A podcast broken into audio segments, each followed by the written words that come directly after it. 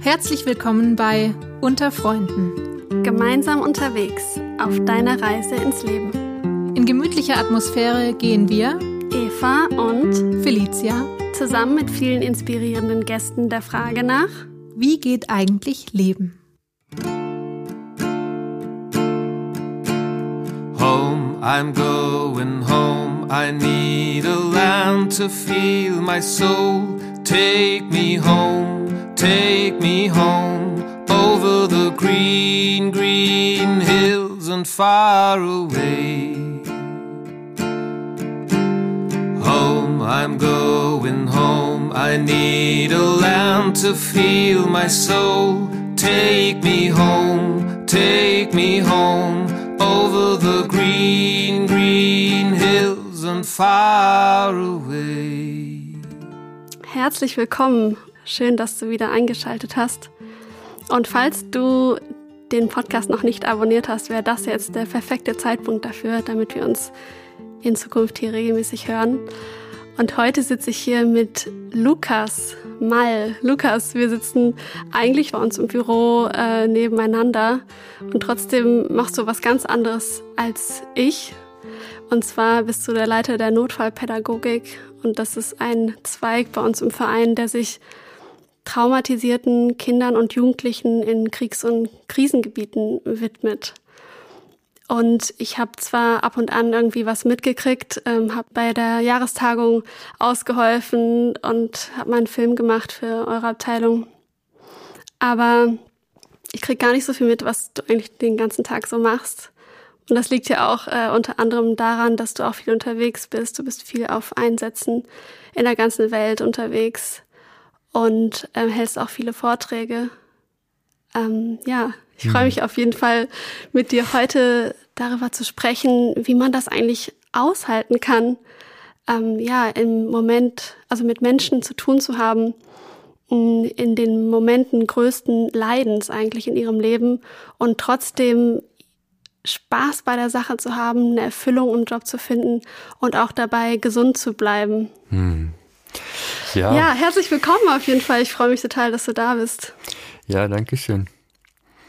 Ist ja dann manchmal spannend, wenn man äh, im Nachbarbüro sitzt und mehr E-Mails schreibt, als miteinander spricht. Insofern ist das eine gute Gelegenheit heute. Stimmt. Ja, Wie geht's dir denn heute? Mal lass uns mal ein kleines Check-in machen. Wie geht's Ja. dir gerade? ja wir haben gerade viele große Baustellen tatsächlich, äh, verschiedenster Natur, sowohl in den, im Projektbereich, äh, mit den Partnern haben wir, gerade mit einem Partner im Libanon, sind wir dabei, ein großes neues Projekt zu entwickeln. Mm, Das ist auch ein ja, neuer Schritt für uns in der Abteilung. Äh, Es geht um eine Förderung des BMZ, was wir so bis jetzt erst in einem Projekt hatten. Das ist so ein Meilenstein. BMZ? Weil, äh, Bundesministerium für Zusammenarbeit und für wirtschaftliche Zusammenarbeit und Entwicklung, Bundesministerium für wirtschaftliche Zusammenarbeit und Entwicklung. ähm, genau. Und das ist insofern total spannend, weil es da viel drum geht, äh, wie kann man vor Ort eigentlich die Ressourcen, die Kapazitäten, die Fähigkeiten der Menschen vor Ort stärken und stützen, so dass wir uns als internationale Helfer so ein bisschen überflüssig machen.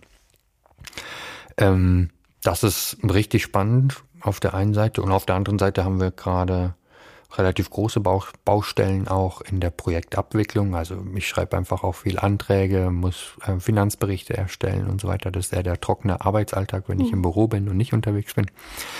Ähm, und da gibt's einfach ja viele Regeln und Formalitäten zu erfüllen. Äh, und die können manchmal auch ein bisschen Bauchschmerzen, Bauchschmerzen machen. Da sind wir gerade an einer so einer Stelle. Aber auch das werden wir hinkriegen, weil wir ja immer wieder zum Glück wissen, worum. Wo, oder warum, wozu. Ähm, und das ist, glaube ich, der wichtige Teil unserer Arbeit. Wenn ich das nicht hätte, äh, sozusagen immer wieder auch ja, an die Brennpunkte sozusagen dieser Erde reisen zu können und dort die Menschen zu treffen, um die es eigentlich geht oder wozu wir mh, den Aufwand machen. Ja, das ist dann immer der gute Ausgleich, dass man auch solche, sage ich mal, trockeneren Durststrecken vielleicht sehr gut durchstehen kann. Ja. Schön. Ich würde tatsächlich gerne mit dir über die Einsätze sprechen. Du bist jetzt schon seit 13 Jahren dabei und gehst regelmäßig, wie ich schon gesagt habe, in der ganzen Welt auf Einsätze. Du warst im Gazastreifen, du warst in Indonesien, du warst auf den Philippinen, Griechenland, um nur ein paar zu nennen. Und im letzten Jahr warst du auch viel im Ahrtal unterwegs bei den Überschwemmungen. Hm, warum ich mit dir darüber reden will, ist, weil ich weiß, dass es ganz viele Leute gibt, die auch total gerne eigentlich einen Beruf ergreifen würden im sozialen Bereich, im, in der Entwicklungszusammenarbeit, im medizinischen Bereich und die einfach ähm, ja einen wahnsinnigen Respekt, aber gleichzeitig davor haben, vielleicht auch sogar ein Stück weit Angst, dass sie ja dem nicht standhalten können oder dass, dass sie das, was sie da erleben, vielleicht ja nicht ähm, verarbeiten können. Mhm. Vielleicht kannst du uns da einfach Einblicke geben in die Entwicklung. Du hast ja jetzt schon so viele Jahre das gemacht und ich bin mir sicher, dass es nicht von Anfang an immer so leicht war. Vielleicht ähm, kannst du uns ein einprägsames ähm, Beispiel von so einem Einsatz mal beschreiben. Wie, ja. wie läuft der ab und was machst du und was macht dein Team da? Ja. Also wir haben natürlich auf der einen Seite so ganz praktische logistische Vorbereitungen, ne? vor Ort einen Partner finden, wo wir dann auch arbeiten können, sei das eine Schule, ein Flüchtlingslager, ein Waisenhaus, mh, hm, einfach ein Partner, an dem wir andocken können, weil wir ja gar nicht in allen Ländern äh, sozusagen eigene Strukturen, Organisationsstrukturen haben.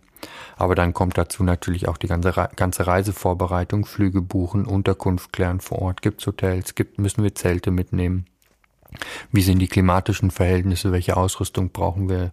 Äh, gehen wir nach Kirgisistan im November, wo wir uns dick anziehen müssen? Oder gehen wir nach Haiti im Sommer, äh, wo es unglaublich heiß ist und so weiter?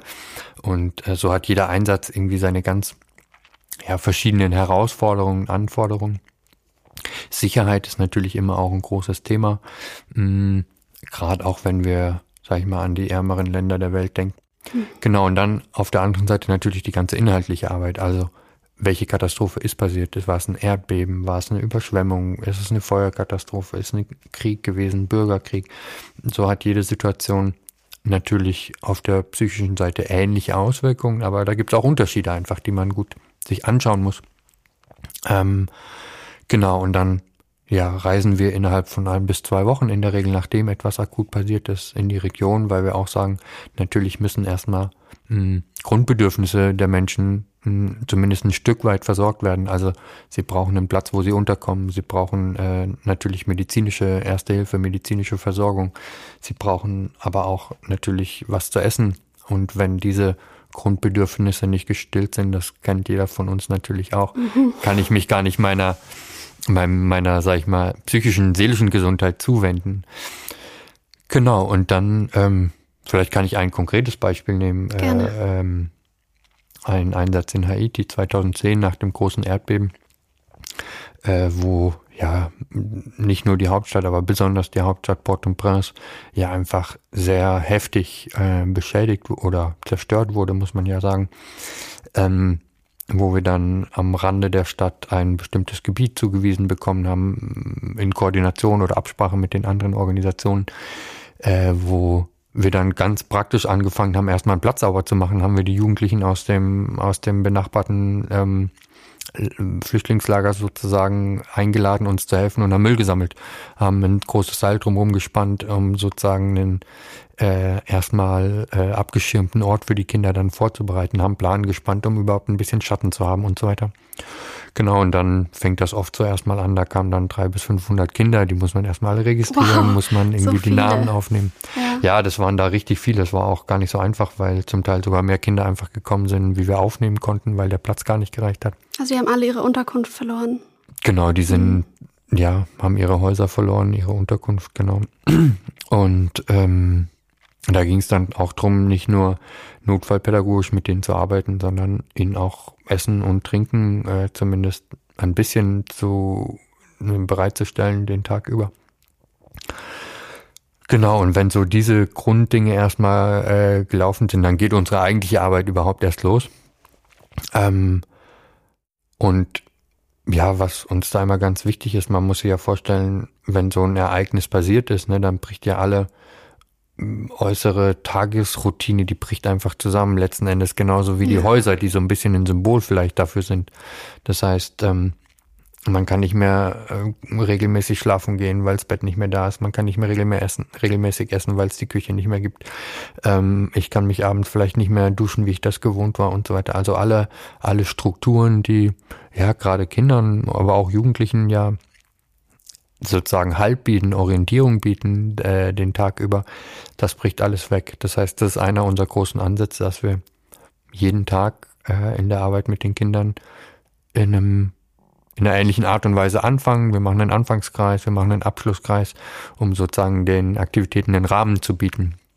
Da gibt's dann immer einen Spruch, ein Lied und eine kleine rhythmische Übung, körpergeografische Übung. Äh, und dann wissen die Kinder spätestens am dritten Tag, okay, jetzt geht's los. ähm, einfach um ein klares Startsignal zu geben. Und dann braucht man gar nicht so viel die Sprache, sondern äh, das merken die Kinder dann relativ schnell, weil sie ja, sozusagen Rhythmus und Routine. Das, das ist das, was äh, großen Halt bietet. Ja, und damit kann man ja schon ganz viel von dieser ja, Erstarrung auflösen, die man oft in den Kindern dann auch sieht, sozusagen im Gesicht, dass die ähm, Gesichtsfarbe sich verändert, ganz bleich wird oder mh, mm, wenig Ausdruck in den Augen ist, schwerfällt äh, zu fokussieren.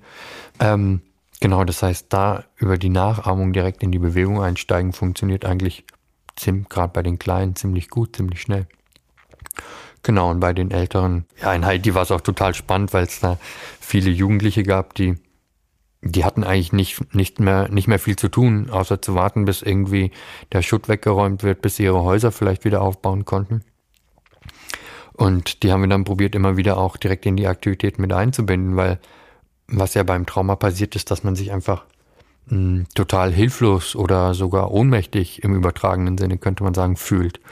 Und ja, man verliert ja so ein bisschen die Hand oder man kann im Extremfall die Handlungskompetenz oder Selbstwirksamkeitskompetenz, sagt man auch, mh, verlieren. Also man fühlt sich nicht mehr, nicht mehr gebraucht quasi. Und dann haben wir halt angefangen, weil das so eine große offene Wiese war, mit den Jugendlichen so ähm, Paravos zu, zu flechten aus Palmblättern. Oh, wow. Und das haben halt die Jugendlichen cool. gemacht und haben halt da gemerkt, ja, hey, super, sie können trotzdem noch mit ihren, ja, mit ihren eigenen Händen und den Fähigkeiten, die sie halt mitbringen, ähm, was Sinnvolles tun und sozusagen auch ihre kleinen Geschwister oder die, die Geschwister, kleinen Kinder ihrer Freunde sozusagen unterstützen und ihnen da einen Schutzraum bereitstellen oder bereiten. Und das war einfach unglaublich gut zu sehen, wie, was das dann auch gemacht hat mit den Jugendlichen. Ähm, ja, zu sehen, sie werden gebraucht, auch wenn es nur ganz an ganz kleinen Stellen ist. Jetzt noch nicht mit riesengroßen Projekten und Taten, das kann dann auch später kommen, aber äh, auch eben so kleine, ja, Evidenzerlebnisse könnte man vielleicht sagen, dass die schon hilfreich sein können. Das heißt, eure Arbeit besteht ähm, auch viel darin, einfach äh, so, also bevor sich das Trauma eigentlich verfestigt hat, verhärtet hat, da schon direkt reinzugehen und das aufzulockern, durch, durch Rhythmus auch Halt zu geben und einen Sinn auch im Alltag wiederherzustellen. Ja, genau. Also unser großes Ziel ist es eigentlich, bevor die traumatische Krankheit sozusagen einsetzt, tätig zu werden. Ähm, man könnte sagen, wir versuchen erste Hilfe für die Seele zu, äh, zu bieten. Also an jedem Unfallort ist ja keine Frage, dass man medizinische erste Hilfe leisten muss, um die Heilungschancen sozusagen erheblich zu erhöhen. Und wir probieren das sozusagen ja auf die psychische oder seelische Ebene der Kinder zu übertragen. Und ihr seid dann da zwei, drei Wochen mit dem größeren Team und dann bleiben noch welche vor Ort. Wie, wie, wie macht ihr das oder wie sorgt ihr dafür, dass es nicht ja so ein Tropfen auf dem heißen Stein ist und ihr seid wieder weg und das Projekt ist auch zu Ende und ähm, also ich glaube, eure Idee, wenn ich das richtig verstanden habe, ist ja schon auch ähm, Hilfe zur Selbsthilfe. Wie, wie, funktioniert das, dass es nachhaltig wirkt? Hm. Ja, klar, da gibt es natürlich, oder so gibt es zwei Hauptansatzpunkte. Das eine ist, ähm, bei der ersten, bei der medizinischen ersten Hilfe geht es ja auch noch nicht darum, dass ich am Unfallort zum Beispiel schon den Knochenbruch wieder richte oder, oder die Wunde äh, äh, zur Heilung bringe, sondern es geht darum, ähm, den weiteren äh, Verlauf sozusagen bestmöglich zu lenken. Das heißt, äh, umso schneller ich äh, zum Beispiel die Blutung stoppe, umso geringer ist der Blutverlust, umso weniger geschwächt geht der Mensch daraus hervor. Und das Gleiche gilt sozusagen bei den seelischen Verletzungen auch. Also umso schneller ich da tätig werde, umso höher sind die Chancen auch, dass ein äh, ja, positiver Verlauf sozusagen eintritt. Das heißt, ähm, und da braucht es manchmal gar nicht so viel. Das heißt, für, den, für das eine Kind braucht es eine bestimmte Bewegungsübung sozusagen, um aus der Erstarrung herauszukommen. Und da ist eben wichtig, damit ist die seelische Wunde noch nicht geheilt. Aber der Heilungsprozess kann beginnen. Wohingegen, wenn diese, diese ähm, Erstarrung nicht gelöst worden wäre oder dieser, dieser Krampf, diese, wie, oder wie die Psychologie sagt, dieser Freeze-Zustand nicht aufgehoben wird, ähm, dann kann der Heilungsprozess an sich gar nicht beginnen. Das heißt, am Anfang braucht es noch gar nicht so viel wohingegen, wenn es erstmal ähm, sich das Trauma sozusagen verfestigt oder chronifiziert, wenn ich dann eine Therapie benötige, da braucht viel, viel mehr Aufwand, viel, viel mehr Ressourcen, um noch mh, hm, ja. etwas beisteuern zu können. So, das ist der eine Teil. Und der andere Teil ist natürlich, dass wir neben der direkten Arbeit mit den Kindern immer auch versuchen, Menschen vor Ort zu finden, ähm, ja, Sozialarbeiter, ähm, aber auch manchmal Menschen in Krankenhäusern, aber Lehrer können auch Lehrer oder Erzieher sein. Manchmal auch einfach Eltern, die plötzlich sehen, was diese Aktivitäten mit ihren Kindern machen und die dann fragen, hey, was macht ihr da eigentlich? So, und dann kann man eben einsteigen, auch in, in Fortbildungen, in Trainings, Schulungseinheiten ähm, für die entsprechenden Interessenten. Und äh, das führt dann ganz oft dazu, dass, weiß ich nicht, ein Lehrer sagt, okay, ich gucke jetzt jeden Morgen in meiner Klasse, dass ich da einzelne Elemente mit aufnehme. Ähm, in manchen Ländern haben sich dann auch eigene Landesgruppen aus nach so einem Einsatz entwickelt, die dann auch für zukünftige Situationen oder zukünftige Katastrophen äh, einsatzbereit sind. Ähm, aber natürlich, es bleibt irgendwo auch ein Tropfen auf einen heißen Stein. Mhm. Ähm, das ist ganz klar. Dazu sind wir als Organisation natürlich noch ja auch viel zu klein, um da jetzt äh, in Millionenmaßstäben tätig werden zu können. Aber vielleicht geht's auch darum gar nicht. Vielleicht ähm, geht auch darum, an einzelnen Stellen mit seinen Möglichkeiten, die man eben hat, etwas beizutragen. Und dann gibt's andere Organisationen, andere Menschen, die an ihrer Stelle was beitragen und so gemeinsam möglichst äh, ja viel langfristiges Leid verhindern. Ne? Und wäre jetzt vermessen zu sagen, wir können, wir können irgendwie äh, die Welt retten. Die Welt retten. Darum ja. geht's nicht, sondern nee. jeder leistet an seiner Stelle äh, seinen Beitrag. Richtig. Und ich stelle stell mir vor, dass du in dieser Arbeit, also einmal in Haiti, aber auch an vielen anderen Stellen auch echt heftige Dinge gesehen hast und, und erlebt hast. Ich unterstelle dir jetzt mal, dass du inzwischen einen Weg gefunden hast, damit umzugehen. Sonst würdest du es wahrscheinlich auch nicht mehr machen. Mhm. okay. Ähm, ich sehe schon, du verdrehst deine Augen, weil es wahrscheinlich ja doch eine diffizile Angelegenheit ist. Aber ähm, nimm uns vielleicht mal mit ähm, zu deinem ersten großen Einsatz. Da warst du, wenn ich richtig gerechnet habe, 25. Ähm, hast deine Schreiner 24 sogar, 24 sogar. Mhm. okay, 24 hast äh, in, in der kurzen Zeit ähm, deines Lebens hast du schon äh, deinen Schulabschluss äh, gemeistert, du hast ähm, eine Schreinerlehre absolviert, ähm, du hast soziale Arbeit studiert und bist dann auf die Notfallpädagogik gestoßen. Wie war wie war Lukas damals?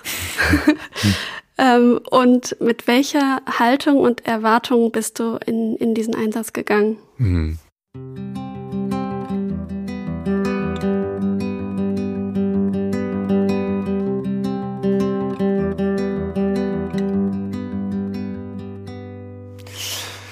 Ah, ich war auf jeden Fall viel naiver, ähm, viel gutgläubiger. Das, glaube ich, kann man schon ganz deutlich so sagen, dass ich mich natürlich schon ja auch länger sozusagen mit, mit den Herausforderungen dieser Erde auseinandergesetzt habe. Ich habe irgendwie ähm, ja, Demonstra Friedensdemonstrationen schon in der Schulzeit organisiert und solche Sachen. Also probiert ja, irgendwie zu schauen, was ist in der Welt eigentlich los. Ähm, und habe dann aber tatsächlich bei meinem ersten Einsatz 2009 ähm, im Gazastreifen, da war ich noch in meinem Anerkennungsjahr vom, nach meinem Studium, versucht ein bisschen bescheiden zu werden, weil ich gesagt habe, okay, ich bin kein Psychologe, ich bin kein Traumatherapeut, ich bin kein Traumapädagoge, sondern ich habe äh, einige arabische Sprachkenntnisse, ich habe ähm, Ach, richtig, ich habe auch vergessen zu sagen, du warst ja auch noch im Freiwilligendienst in Palästina. Genau, da, da habe ich, da habe ich ähm, ja so einen Grundwortschatz an Arabisch mitgebracht, genau. Ähm, und hatte natürlich ein oder hatte einen relativ umfangreichen Schatz an erlebnispädagogischen Methoden im Rucksack. Und mit dem bin ich an die, an die Freunde herangetreten und habe gesagt, okay, wenn ihr denkt, das ist ausreichend, äh, dann nehmt mich mit, ich stehe bereit, ich habe Interesse, ich würde mich freuen, wenn, wenn ich das können würde. Und habe mir aber damals auch gesagt, ähm, wenn es mir gelingt, einem Kind nach diesem dramatischen Krieg äh, irgendwie ein Lächeln aufs Gesicht zu zaubern, dann soll das für diesen ersten Einsatz auch irgendwie reichen, weil jetzt hier zu sagen, von Traumaheilung zu sprechen, gerade in so, in so einem komplizierten Kontext wie, wie Palästina, Israel und im, im Gazastreifen, das, was ja seit Jahren sozusagen ein hochkomplexer Trauma-Teufelskreis auch ist, ähm, wäre es ja vermessen zu sagen, äh, ich als 24-Jähriger könnte da jetzt etwas Entscheidendes beisteuern. Aber ich glaube, gerade in dieser vielleicht Bescheidenheit oder Naivität könnte man auch sagen, lag ein Stück weit auch die Chance, weil wenn ich gewusst hätte vorher, mit welchem Leid ich mich dort konfrontiere, hätte ich es vielleicht auch nicht getan. Oder wäre ich vielleicht dort auch nicht hingereist, weil es mh, die Erlebnisse schon ja einfach zutiefst erschütternd waren. Wenn man hört, ja, wie eine Familie ihren Vater sozusagen an der Türschwelle erschossen wurde und die Kinder das mit ansehen mussten und ähm, auch als wir dann ankamen, noch an den Wänden zum Teil Blutspritzer waren und so weiter. Und äh, mit Kindern konfrontiert zu werden, die einfach sprichwörtlich ihre Sprache verloren haben, sechs, sieben Jahre, die einfach kein Wort mehr gesprochen haben. Was einen auch nicht verwundert in Anbetracht dessen, was sie dort erlebt haben. Ja. Ähm, das waren sehr, sehr einschneidende Erlebnisse oder sind nach, nach wie vor einschneidende Erlebnisse. Vielleicht merkt ihr ja, wie sich auch meine Stimme verändert jetzt schon. Mhm. Ähm, und natürlich hat sich das über die Jahre jetzt ganz stark auch verändert bei mir, dass ich, dass ich mich selber besser kenne. Also, was beschäftigt mich wie? ähm, ist es die, die schiere Zerstörung sozusagen von, weiß ich nicht, der Umwelt, von den Häusern und so weiter, die mich heftig belastet? Oder ist es das menschliche Leid, was einen stärker betrifft? Ist es, ähm, sind es die Schicksalsschläge, die die Kinder erleiden? Und da merke ich so, dass ich, ähm, ja, wenn es kaputte Häuser gibt, wenn die Natur zerstört ist, das ist, das ist schlimm, natürlich. Aber was schwieriger oder schwerer auszuhalten ist, sind eigentlich die Schicksale, von denen die Menschen berichten. Also wenn, wenn ein Angehöriger verstirbt oder, oder auch ungewiss ist, ob er es überlebt hat, ob er die Person vielleicht verschollen ist oder so, dass das viel, viel stärker ja auf die eigene Psyche schlägt, als äh, jetzt zu wissen, das Haus ist kaputt, das kann man wieder aufbauen. Das ist schmerzhaft natürlich, aber ähm, schwerer auszuhalten ist, sind sozusagen die menschlichen Schicksale. Und vielleicht kann ich so sagen, ähm, was mir ganz viel erleichtert hat, ist die Vorbereitung. Also wie gehe ich in den Einsatz? Wie, ähm, wie stelle ich mich selber auf? Wie geht's mir selber? Bin ich einigermaßen beieinander oder bin ich schon völlig übermüdet zum Beispiel? Ja, also habe ich habe ich meine eigenen Ressourcen zur Verfügung, spielt eine große Rolle. Ähm, kenne ich Menschen in der Region, weiß ich, was mich erwartet, kenne ich den Kulturkontext, kenne ich die klimatischen Voraussetzungen, spielt eine große Rolle. Und dann gehört aber zur Vorbereitung auch dazu, dass ich mir klar mache, dass wenn ich mich in diese Kontexte begebe, ähm, dass ich durchaus durch ähnliche Reaktionsphasen gehen kann, wie die Menschen vor Ort selber auch. Also okay. ich kann an mir selber den Schmerz erleben. Kannst du das mal beschreiben, was das für Phasen sind? Man sagt ganz grob in der traumatischen Entwicklung, dass es vier grobe Phasen gibt. Ähm, das eine ist sozusagen die Akutphase, wo verschiedene Reaktionen auftreten können, dass das Blut aus dem Gesicht weicht, dass man die Orientierung in Raum und Zeit verliert, dass man nicht mehr weiß, wie lange hat das traumatische Ereignis gedauert eigentlich. Ähm, dass Blutzirkulation wird gesteigert, Verdauung wird ähm, zurückgefahren ähm, und viele weitere. Dann gibt es eine zweite Reaktionsphase, ähm, wo diese Reaktionen weitergehen können. Sie können sich aber auch verändern, neu können hinzukommen. Erste Reaktionen können auch wieder zurückgehen, verschwinden. Charakteristisch ist in dieser zweiten Phase, dass die Reaktionen eigentlich abnehmen, wie beim normalen Wundheilungsverlauf auch. Also sozusagen die, die Wunde verschließt sich wieder, es bildet sich eine Kruste und die Kruste fällt ab und ähnlich sind die Prozesse sozusagen in der, auf der psychischen, im psychischen Bereich auch. Und erst wenn das nicht passiert innerhalb von drei bis sechs Monaten, spricht man, also wenn die Selbstheilungskräfte sozusagen nicht ausreichen, diese Wunde zu schließen, spricht man von der eigentlichen Traumafolgestörung. Ähm, und das ist auch so der Zeitraum, wo wir sagen, die erst, innerhalb der ersten drei bis sechs Monate, da kann Notfallpädagogik gut mh, hm, zum Einsatz kommen, weil da können wir die Selbstheilungskräfte sozusagen unterstützen und fördern. Ähm, danach in der dritten Phase, wenn sozusagen die Traumafolgestörungen einsetzen, können wir mit Notfallpädagogik weitermachen, begleitend.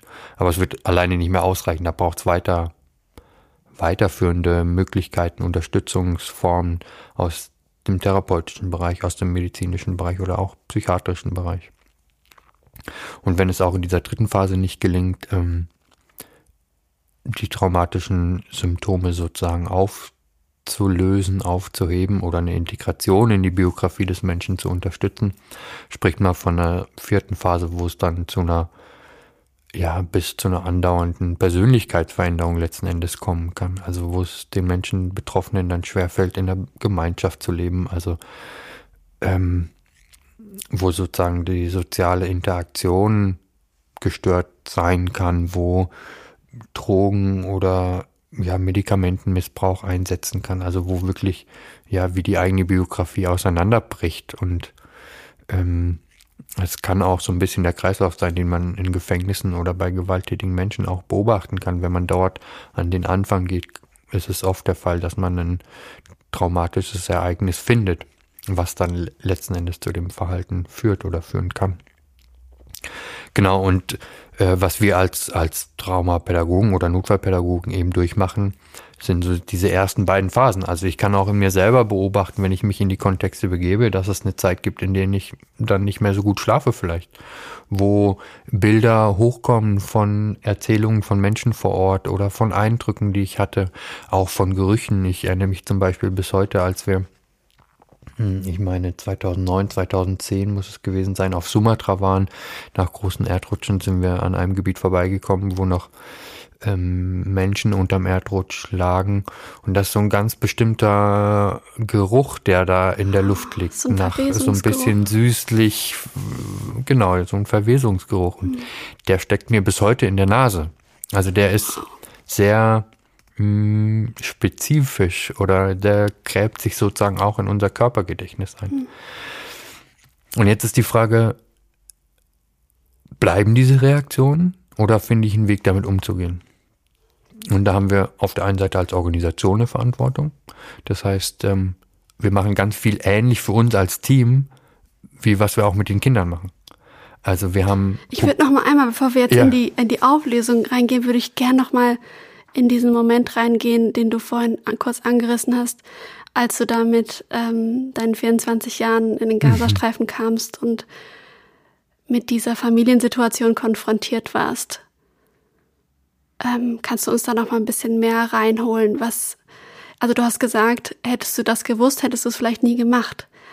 also was genau war dann, war dieses Erlebnis, was du, mit dem du nicht gerechnet hattest? Also mal abgesehen davon, also du hast ja wahrscheinlich gewusst, ähm, du gehst in ein Kriegsgebiet, da wird auf jeden Fall, du wirst konfrontiert werden mit solchen Geschichten.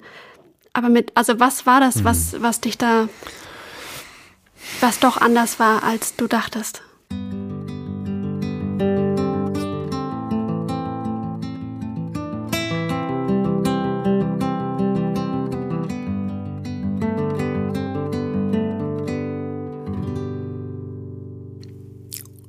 Also erstmal ist es natürlich ein Riesenunterschied, sozusagen den Krieg aus den Medien mitzubekommen und dann tatsächlich vor Ort zu sein. Das ist einmal schon ein Unterschied. Der andere Unterschied ist, bekomme ich das jetzt sozusagen distanziert über eine Mattscheibe oder über Smartphone sozusagen berichtet? Also das ist irgendwie noch weit weg. Oder bekomme ich das ähm, in dem Fall von der betroffenen Mutter hautnah erzählt? Die, weiß ich nicht, einen Meter, zwei Meter von mir entfernt steht. Das, das hat einfach eine unmittelbare, direkte, direkte Auswirkung auf einen. Vor allem, wenn man sich vorstellt, man ist jetzt an dem Ort, wo wenige Wochen vorher sozusagen dieser erschossene Vater an der Tür stand auf der einen Seite und auf der anderen Seite äh, Soldaten, israelische Soldaten, die wahrscheinlich kaum älter waren als ich, die wahrscheinlich ja unter mindestens genauso viel Stress und Angst und Anspannung standen äh, wie der Vater auch. Also diese, diese hochkomplexe menschliche Situation, die einfach durch die direkte Begegnung mit der Mutter unmittelbar wirkt. Wie würdest du die Gefühle beschreiben, die du da hattest? Ähm, ja, das ist schwierig. Das ist jetzt natürlich auch schon ein paar Jahre her. Ähm, also ich glaube, das hat mir einfach schon erstmal die Sprache verschlagen. Ich wusste, was soll man da noch dazu sagen? Was, was, da fehlen eigentlich sozusagen vom Vokabular her allein schon jegliche Worte, um da ähm, was zu sagen oder zu erwidern nach diesen Berichten. Ich glaube, das Entscheidende, was dann zählt, ist sozusagen die Bereitschaft, das aufzunehmen, dazu zu hören, sich seine eigene Ohnmacht auch eingestehen, also auch zu akzeptieren, ich kann, ich kann jetzt zuhören, ich kann da sein, aber mehr auch nicht. Ich kann ja weder den Schmerz der Mutter jetzt direkt lindern, also den kann ich ihr auch nicht wegnehmen. Ja. Ich kann den annehmen, ich kann den aufnehmen, ich kann da auch einen Teil mitnehmen. So klar, geteiltes Leid ist halbes Leid, das ist auf jeden Fall so, das habe ich immer wieder auch erlebt, also dass Menschen natürlich auch dankbar sind, wenn sie jemand haben, der zuhört. Aber in dieser Dimension ähm, glaube ich nicht, dass ich die Hälfte des Leides mitnehmen konnte. Ähm, und doch hast und man, du was mitgenommen. Ja, man wird natürlich auch, man wird auch mit den tiefsten Abgründen sozusagen der Menschheit äh, konfrontiert. Ne? Also ein Mensch tut einem anderen Menschen so etwas an. Und ähm, ja, wie ist das möglich im, in unserer Zeit, wo wir die genialsten Wissenschaftler haben, unglaubliche Errungenschaften in der Technik, in der Philosophie und so weiter eigentlich haben. Aber diese tiefen, tiefen Konfliktlinien, die kriegen wir heute nach wie vor kaum oder vielleicht sogar auch gar nicht bearbeitet. Würdest also du sagen, das ist, was da passiert ist, war auch so eine, ähm, so eine Erschütterung von dem Urvertrauen, was du Absolut. vielleicht bis dahin noch hattest? Absolut. Ja, ja, oder vielleicht sogar noch weiter sozusagen der, der Grundüberzeugung, dass eigentlich der Kern des Menschen doch gut ist. Also, dass Puh. man da anfängt ähm, Ach, zu zweifeln. Ja. Und ich meine, ja, gerade in so einer, Ho ich war dann, ich habe, erinnere mich als gerade auch in einer Situation, wo ich dann wieder zu Hause war. Ich habe damals noch in der Schweiz gelebt, habe ich von meiner Arbeit, Arbeit berichtet und in, öffentlich berichtet und habe dann gesagt, ja, ich, ich weiß gar nicht, wer mehr traumatisiert ist, diese Mutter Oder der Soldat, der das getan hat. Und dann ist aus dem Publikum jemand aufgesprungen und meinte, ja, wer mal, wie können Sie sowas sagen? Äh, der Soldat ist selber verantwortlich für was er tut. Mhm. Natürlich ist er selber verantwortlich, aber er fühlt, führt auch einen Befehl aus und vielleicht ist er sich selber der Konsequenz und der Auswirkung auf seine psychische, psychische, psychische Situation auch gar nicht bewusst. Also was da an Wunden geschlagen wird, sozusagen, die, die ihre Ursachen ja vielleicht auch schon viele Generationen haben, viele Generationen früher haben.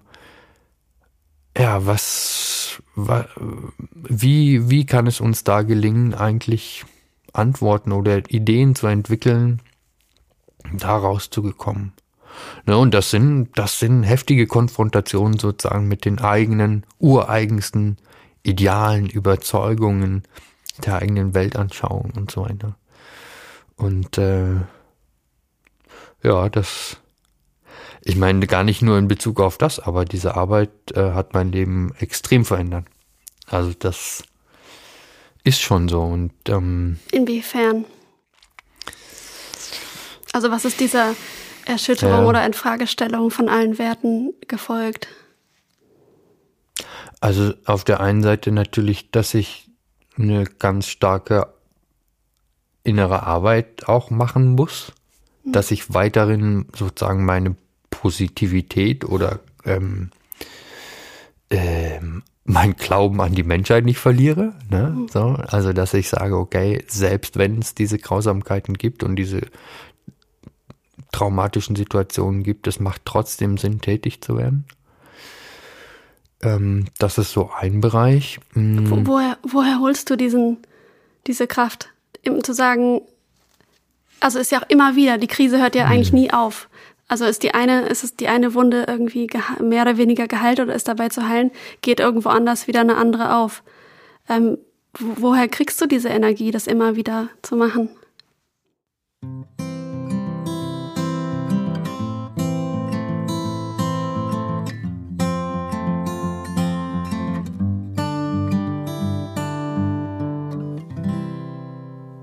Ich glaube, es sind zwei Bereiche. Der eine Bereich ist, mm, und das ist übrigens auch das, was mich sozusagen in der konkreten Arbeit, wenn ich vor Ort bin, auch einfach ja, stärkt oder beflügelt, ähm, wenn ich direkt mit den Kindern in Kontakt bin. Also wenn, wenn es dann irgendwie nach einer Woche gelingt, zum Beispiel ähm, Kinder, die nicht einsteigen können in die Erlebnispädagogik zum Beispiel oder in die künstlerischen Aktivitäten oder was auch immer, wenn die dann plötzlich anfangen, doch mitzumachen. Ja, oder wenn ich sehe, ähm, ein Kind, was sich, was sich irgendwie nicht auf die Bewegung einlassen könnte, weiß ich nicht, äh, eine körpergeografische Klatschrhythmusübung zum Beispiel. Und nach drei Tagen schafft es plötzlich. Hm. Und wenn ich dann merke, was das in dem Kind macht, oder, oder zum Beispiel ganz klassisch, das kennt wahrscheinlich jeder, äh, ein großes Seil wird geschwungen und die Kinder dürfen springen. Ist ja eine allerwelts. Spielsache ja. sozusagen. Und wenn man sich genau den Gesichtsausdruck der Kinder anguckt, äh, wie sie, wie sie das große schwingende Seil verfolgen, währenddem das schwingt, und diesen, diesen Anspannungsmoment kurz bevor sie loslaufen und dann den Erleichterungsmoment, wenn sie es geschafft haben, das sind einfach großartige Momente. Mhm. Da oft achten wir ja da gar nicht so drauf im Alltag, ne? Aber das so im Laufe der Arbeit habe ich mir das angewöhnt oder oder ja, schaue ich da mehr und mehr drauf, dann merke ich, ja, das sind die Momente. Und auch hier ist natürlich wieder wichtig zu sagen, nee, nur weil das Kind jetzt sich kurz entspannt nach dem Seilspringen, ist das Trauma nicht geheilt. Natürlich nicht. Aber es ist ein kleiner, winzig kleiner weiterer Schritt getan in da, in die Richtung, dass sozusagen der traumatische Freeze-Zustand sich beginnt zu lösen und der Heilungsprozess einsetzen kann. Ne? Also wenn ich, wenn ich es schaffe, sozusagen meinen Fokus zu shiften, zwischen den Erzählungen zum Beispiel der Erwachsenen, der Eltern, hin ganz auf die Kinder in den Aktivitäten. Das ist einfach, ja, das ist einfach eine, eine Freude sozusagen in den dramatischen Situationen und die einfach ganz viel Stärke bietet. Das erinnert mich gerade auch so ein bisschen an, an die, also an Meditation. Also eigentlich der Fokus komplett auf dem Hier und Jetzt. Ja die, klar, es gibt eine Vergangenheit und es gibt eine Zukunft, aber eigentlich haben wir ja nur den Moment. Und ich könnte mir irgendwie vorstellen, durch diese intensive Situation ähm, ist man fast gezwungen, in dem Moment zu sein und alles irgendwie, was passiert, ganz stark wahrzunehmen. Ist, ja. ist das so? Ich glaube, das ist so. Dass, also, ähm, ich habe gerade vor zwei Wochen habe ich einen Workshop gegeben in einer heilpädagogischen Einrichtung, wo die Mitarbeiter eigentlich oder ein Mitarbeiter genau das gesagt hat. Mhm. Der hat gesagt, boah, in meinem Alltag ist gerade gar nicht so einfach alles. Aber mit da habe ich so körpergeografische Rhythmusübungen gemacht, ähm, die gar nicht so einfach sind. Ähm, und wenn man das nicht gewöhnt ist im Alltag, dann kann das schon eine richtige Herausforderung sein. Und er hat einfach gesagt, ich habe jetzt für eine Stunde, ich alles andere äh, plötzlich musste ich da nicht mehr dran denken, mhm. sondern ich konnte mich wirklich voll auf das Hier und Jetzt konzentrieren und fokussieren. Ich glaube, das ist ziemlich genau das, um was es gehen könnte. Mhm. Ja, ja. Ja. Das heißt, du, ja, du hast es hast beschrieben, dass du die Kraft dann aus den kleinen Erfolgsmomenten ziehst. Ja, man, man mhm. muss sozusagen seine, seine Messlatte, die darf man ganz weit runterschrauben. Mhm. Ne, ist so ein bisschen auch, da geht's auch nicht um große, hochkomplexe, ähm, sag ich mal, Teamentwicklungsspiele. Nee, es geht um einfache Basiserfahrungen des sozialen Miteinanders wieder zu ermöglichen zum Beispiel.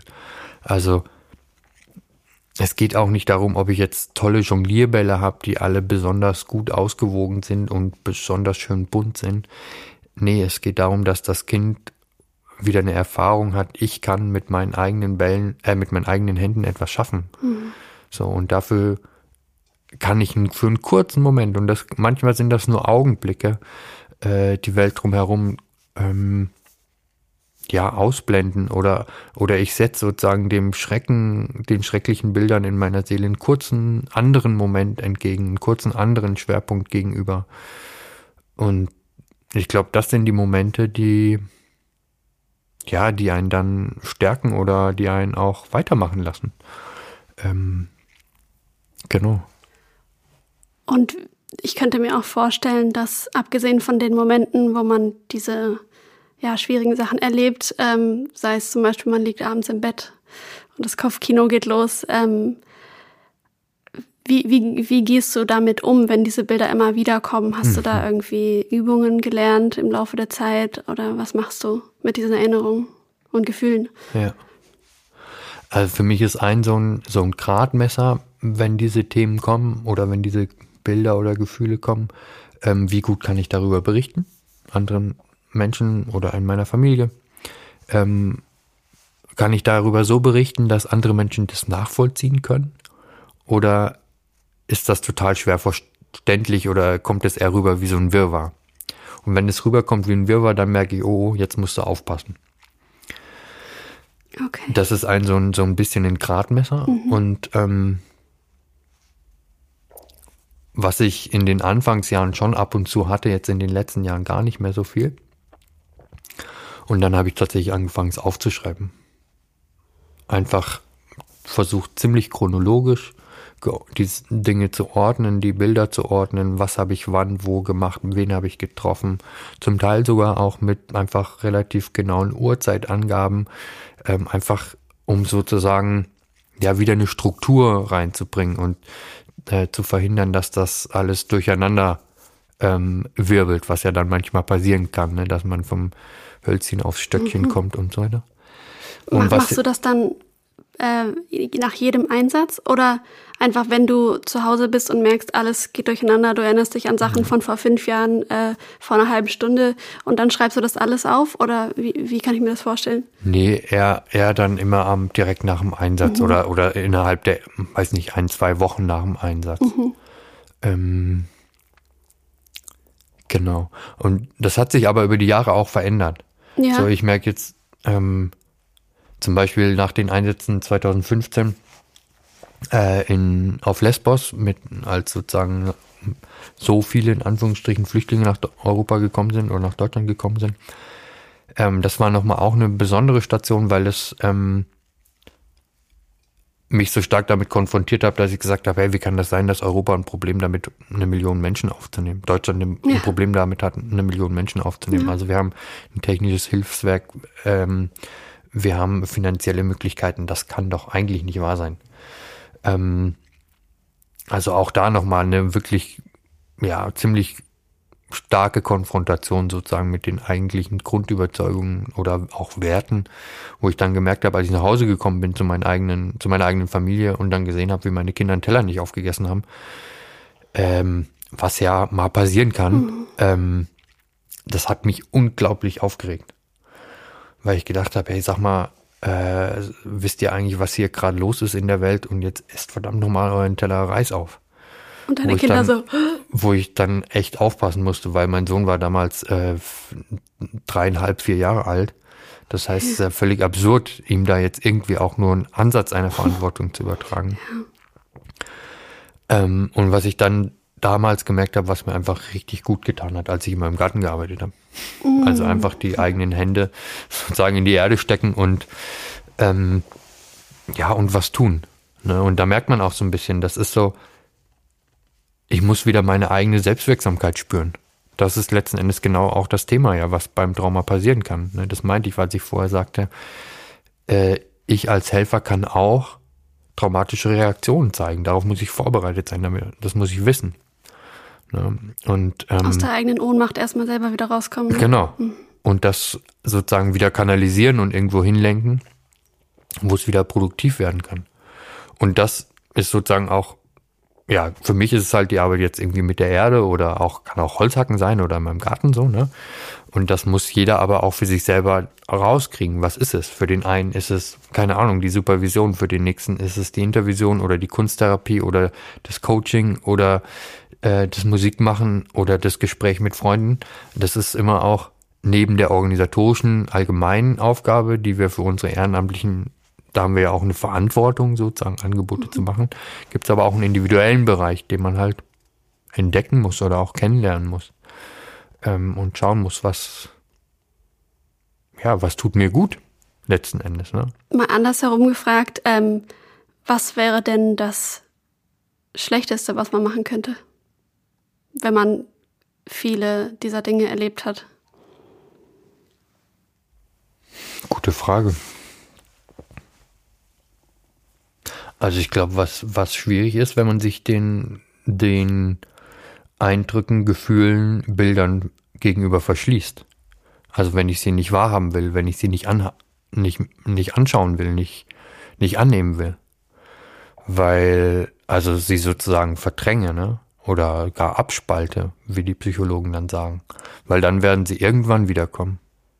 Dann gibt es ein bestimmtes Ereignis, ein kann eine bestimmte Begegnung sein, bestimmter Geruch, bestimmtes Geräusch, ähm, bestimmter eigener Zustand und dann kommt irgendein Trigger und der holt das alles wieder raus.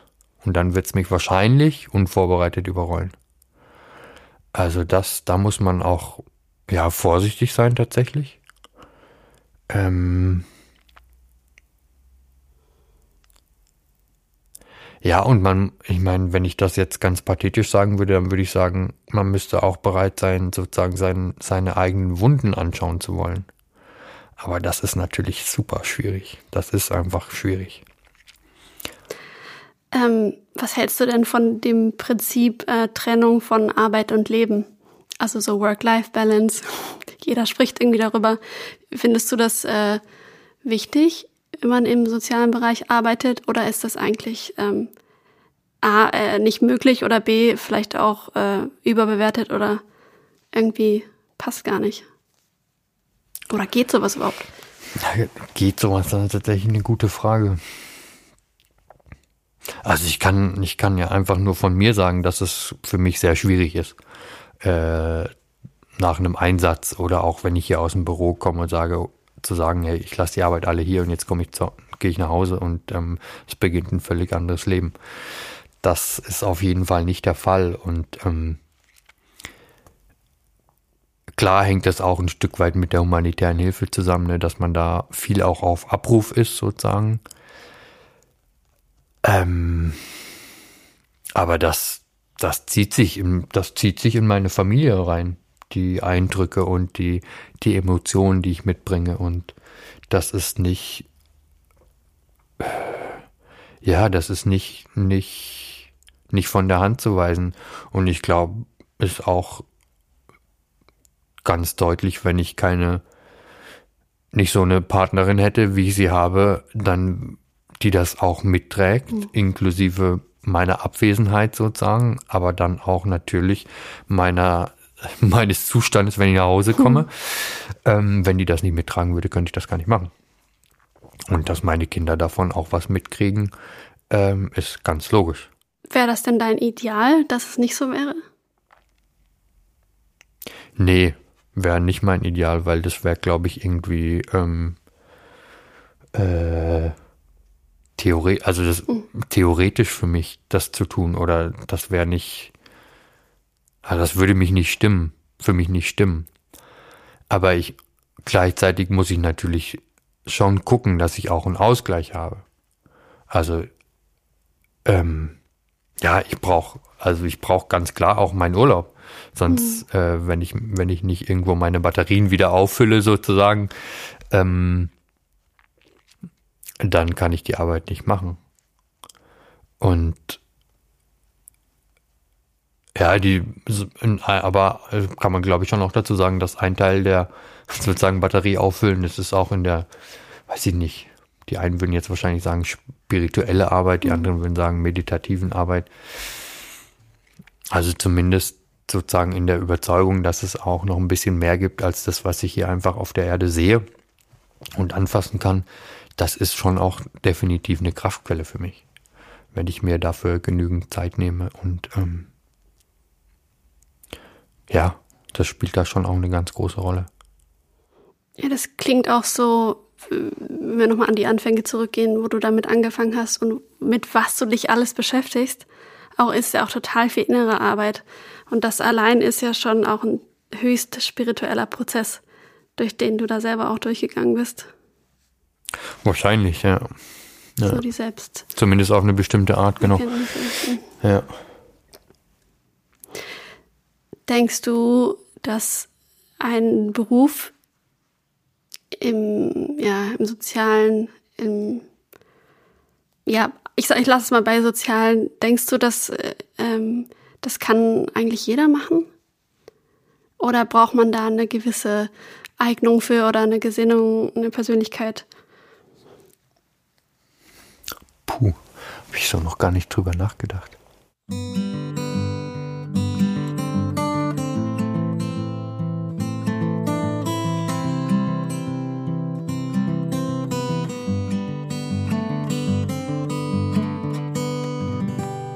Also ich meine, das heißt ja nicht, nicht umsonst Beruf, also sich zu etwas berufen fühlen oder, oder eine Berufung annehmen, ähm, einen Ruf zu hören.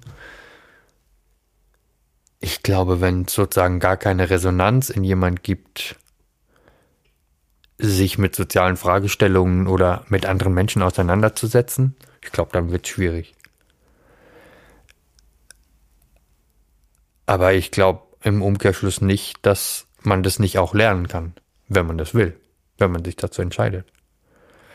Hm. Spannend ist ja zum Beispiel in der Erlebnispädagogik, vielleicht, vielleicht, ich weiß nicht, ob das so dazu passt. Es gibt so eine, so eine, so eine Übung, stehen sich zwei Reihen Menschen gegenüber, strecken den Zeigefinger aus, kriegen einen, äh, einen Meterstab zum Beispiel auf, auf den Zeigefinger und die Aufgabe ist, den auf den Boden zu legen. Gemeinsam, so dass hm. zu jeder Zeit der Zeigefinger am, am Zollstock ist.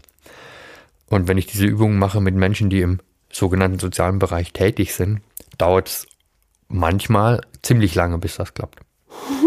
Ähm, okay. Und da können unter anderem heftigste und hitzigste Diskussionen entstehen, wer jetzt da welche Verantwortung trägt, warum das jetzt nicht klappt und mach doch mal du jetzt das und so weiter. Und ich habe ein, zwei Mal diese Übung einfach mit, mit, äh, mit Maurern gemacht, Bauarbeitern auf der Baustelle. Und die haben mich hinterher angeguckt, ja, was ist jetzt das Problem? Weil das ging einfach so, zuck, war der Meterstab auf dem Boden. Mhm. Ähm, da ist Teamwork so, so total. Ja, oder da denkt man gar nicht so drüber nach irgendwie. ja. Ähm, aber was will ich damit sagen? Manchmal tut es auch einfach gut, äh, sich nicht über alles irgendwie hunderttausend Gedanken zu machen, sondern mhm. es einfach zu tun.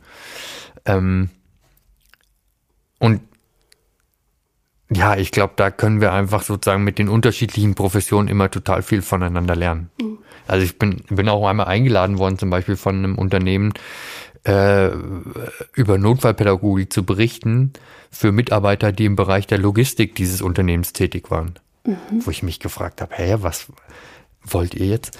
Aber die haben gesagt, wir brauchen einen anderen Zugang zu unseren Mitarbeitern. Wir müssen die anders verstehen. Die haben alle bestimmte Hintergründe und so weiter. Wir müssen unser Blickfeld erweitern. Und das ist auch so ein bisschen Augenöffner für mich gewesen, wo ich sage, ja, sobald ich irgendwie einen Call verspüre oder ein, ja, einen, einen Reiz oder eben einen Ruf oder wie auch immer man das nennen will, äh, sich mit etwas zu beschäftigen, ich glaube, dann ist das gut. Aber ich würde jetzt nicht sagen, man braucht XY Kriterienkatalog ähm, Checkbox, äh, um, um sozusagen im sozialen Bereich tätig werden zu können. Glaube ich nicht. Ist, ist das auch der, dieser Ruf, ist das auch das, was dich immer wieder zurückholt und weitermachen lässt? Absolut. Also ganz klar. Ähm, wir hatten jetzt zum Beispiel im, im letzten Jahr, wo wir selber nicht so viel reisen konnten aufgrund der ganzen ähm, ja, Re, ähm, Bestimmungen, mh, einfach gemerkt, dass die Fortbildung, die wir gerade in Südamerika eigentlich seit 2012 mh, mehr oder weniger stark vorwärts gebracht haben, dass jetzt in Kolumbien zum Beispiel das Team einfach selbstständig werden, selbstständig losziehen konnte und uns gar nicht mehr gebraucht hat. Und so diesen Impuls, den würde ich einfach noch gerne weiter, weiter fortführen. Also, dass man, dass man sozusagen an verschiedenen Stellen auf der Erde mh, mm, einen Impuls setzt, gerne auch von uns, aber so, dass der auch weiterentwickelt werden kann, dass der ja auch mit eigenen kulturell angepassten Methoden gefüllt werden kann. Weil es geht ja nicht darum, dass ich, was weiß ich, Hänschen klein aus Deutschland singe in Kolumbien, sondern äh, dass ich sozusagen die Charakteristik der Musik für die seelische Gesundheit sozusagen mir zunutze mache. Ja, das heißt, da müssen die, unsere kolumbianischen Kollegen die entsprechenden Methoden finden. Und da sozusagen so Impulse zu setzen oder Anstöße zu geben, das ist ja nach wie vor ganz klar äh, einer meiner zentralen Impulse, weil wenn ich mich in der Welt umgucke, ähm, wir werden die Krisen ja nicht verhindern können. Die werden wahrscheinlich in den kommenden Jahren auch noch weiter zunehmen, wenn wir uns so die Berichte anschauen und schauen, was eigentlich passiert. Ähm, aber umso wichtiger ist, glaube ich, ja, einfach den Augenmerk auch verstärkt darauf zu richten, was passiert mit den Menschen in diesen Zusammenhängen ne, und einfach Handwerkszeug an die Hand zu geben ähm, und Ansätze zu bieten oder ja, ein, einen kleinen Beitrag zu, zu liefern oder zu leisten. Gerade in so einer, auch in so einer hochtechnisierten Welt, ne, wo man irgendwie, wo es immer drum geht, höher, schneller, besser. Äh, ja, wenn mir dann jemand aus dem Ahrtal zum Beispiel erzählt, wie sie das erste Mal nachdem sie drei Tage auf dem Hausdach äh, ausharren musste, bis sie evakuiert wurde, wie sie dann das erste Mal wieder in ihr Haus kam und Sie war drei Tage auf dem Dach? Ja, bis sie, bis sie vom Hubschrauber evakuiert wurden. Wow. Ähm, wie sie dann berichtet, dass die Blumenvase, die sie sonst immer auf dem Küchentisch stehen hatte, wie die, obwohl das Haus völlig überschwemmt war, dann auf dem Boden stand und die Vase war gefüllt mit Schlamm, aber ähm, die Rose aus ihrem Garten, die Blüte war noch intakt. Ja, und wo man dann merkt, ja, das sind doch zumindest sozusagen als, ja, wenn man so will, könnte man sagen, Seelennahrung, äh, die, die Momente, die, die so viel Hoffnung oder ja, ähm, auch Veränderung der eigenen Wertigkeiten und so bieten. Also wo man plötzlich merkt, ja, das Leben ist doch auch noch was anderes, als nur das schnellste Auto zu haben und mhm. das größte Haus zu haben und so weiter, sondern es gibt vielleicht auch noch andere Elemente. Und wenn wir, wenn ich oder wir mit dieser Arbeit da einen kleinen Beitrag zu leisten können, dann äh, bin ich schon ganz, ganz zufrieden, ganz zufrieden. Oder ja, dann freut mich das. Ja. Wow, vielen, vielen Dank, Lukas. Gibt es noch irgendwas, was du noch gerne loswerden würdest oder bist du so? Ja, Ja. Einen Punkt würde ich noch gerne, das merke ich jetzt gerade, wenn ich einmal noch so kurz zurückdenke, was ich eigentlich erzählt habe. Das hört sich ja vieles so, ja, einfach mm, schlimm oder dramatisch oder ja, schwierig an. Ähm, ich glaube, an vielen Stellen ist es das auch, das ist, glaube ich, nicht von der Hand zu weisen, aber es bietet eben auch viele Chancen und da haben wir vielleicht, haben wir gar nicht so viel drüber gesprochen. Also, ähm, ja, wenn ich mich anschaue, das Leben kann auch eine neue Ausrichtung bekommen oder das Leben an sich kann eine neue oder eine stär ein stärkere einen stärkeren Wert bekommen. Also es wird einfach an sich viel wichtiger oder man man fängt an manchen Stellen auch an, sich einfach über mehr Kleinigkeiten oder Details sich irgendwie zu freuen. Also das ist mir noch wichtig, vielleicht auch zum Abschluss zu sagen, dass, dass man sich nicht da in so einen Strudel reinziehen lässt, der vorhanden sein kann, aber nicht muss. Also es gibt ja nicht, nicht umsonst auch die Forschung über das posttraumatische Wachstum. Also wie können, oder wo Menschen dann darüber berichten, dass sie, weil sie nicht plötzlich einen ähm, Zugang zu Religion oder zu Spiritualität hatten, obwohl sie das vorher nie hatten. Oder wo sie sagen, plötzlich ähm, unterscheiden sich richtige Freunde von unrichtigen Freunden, wenn man so will. Also die Menschen, die wirklich auch in der schwierigen Situation zu einem halten so gesteigerte Wertschätzung des Lebens überhaupt, neue, neue Ausrichtung, neuer Fokus. Ähm, aber auch bei Kindern merkt man, dass sie mm, äh, vielleicht ein, ja, die dann plötzlich anfangen mit dem Engel zu sprechen oder so, wo man denkt, hey, ist das überhaupt möglich? Mhm. Also einfach, dass man nicht vergisst, dass neben aller Dramatik und, und dem allem Schmerz, den das Thema auch hat, auch ja, Chancen, Potenzial äh, für Neues einfach besteht. Ich glaube, das wäre ganz wichtig, dass wir das am Ende nicht vergessen. Ähm, und da auch gut an unserem Mindset arbeiten und uns nicht so in so einen Strudel reinziehen lassen, sondern da immer wieder auch einen Anker werfen können und sagen, Moment, da gibt's auch noch was anderes. So. Ähm, deswegen sind die Freunde ja so wichtig. Richtig. Und Augenzwinker. Ähm, ich finde es gut, dass du das nochmal sagst, aber bei mir ist es auch total angekommen, dass das ähm, nicht nur dramatisch und nur schwierig ist, sondern einfach auch wahnsinnig wichtig. Und für alle, die, die dich nicht kennen, äh, kann ich noch sagen, dass Lukas auch ein totales positives Energiebündel ist. Manchmal. ähm, also das ist, finde ich, auch total gut rübergekommen, dass es eine super wertvolle Arbeit ist, die du machst und nicht nur du, sondern alle, die in dem Notfallpädagogik-Team äh, zu welcher Zeit auch immer dabei waren und dabei sind. Also echt kann ich, glaube ich, im, im, Namen von, von allen Menschen einfach mal noch einen riesen Danken, Danke aussprechen an, an eure Arbeit. Das ist das absolut, weil genau, ich meine Arbeit ist nur so gut wie äh, letzten Endes die Arbeit, die dann aus dem Team entsteht, ne, wenn wir mit unseren 10, 12 Leuten unterwegs sind. Insofern das ist noch ein echt guter Hinweis, äh, den einmal richtig kräftig einen Applaus zu schicken. Ähm, absolut, ja. Super. Danke. Vielen, vielen Dank, dass du da warst und vielen Dank, dass du da draußen zugehört hast. Und jetzt, äh, falls du es noch nicht gemacht hast, dann ähm, freuen wir uns total, wenn du unseren Podcast abonnierst. Und wir freuen uns, wenn du einfach beim nächsten Mal wieder dabei bist. Tausend Dank.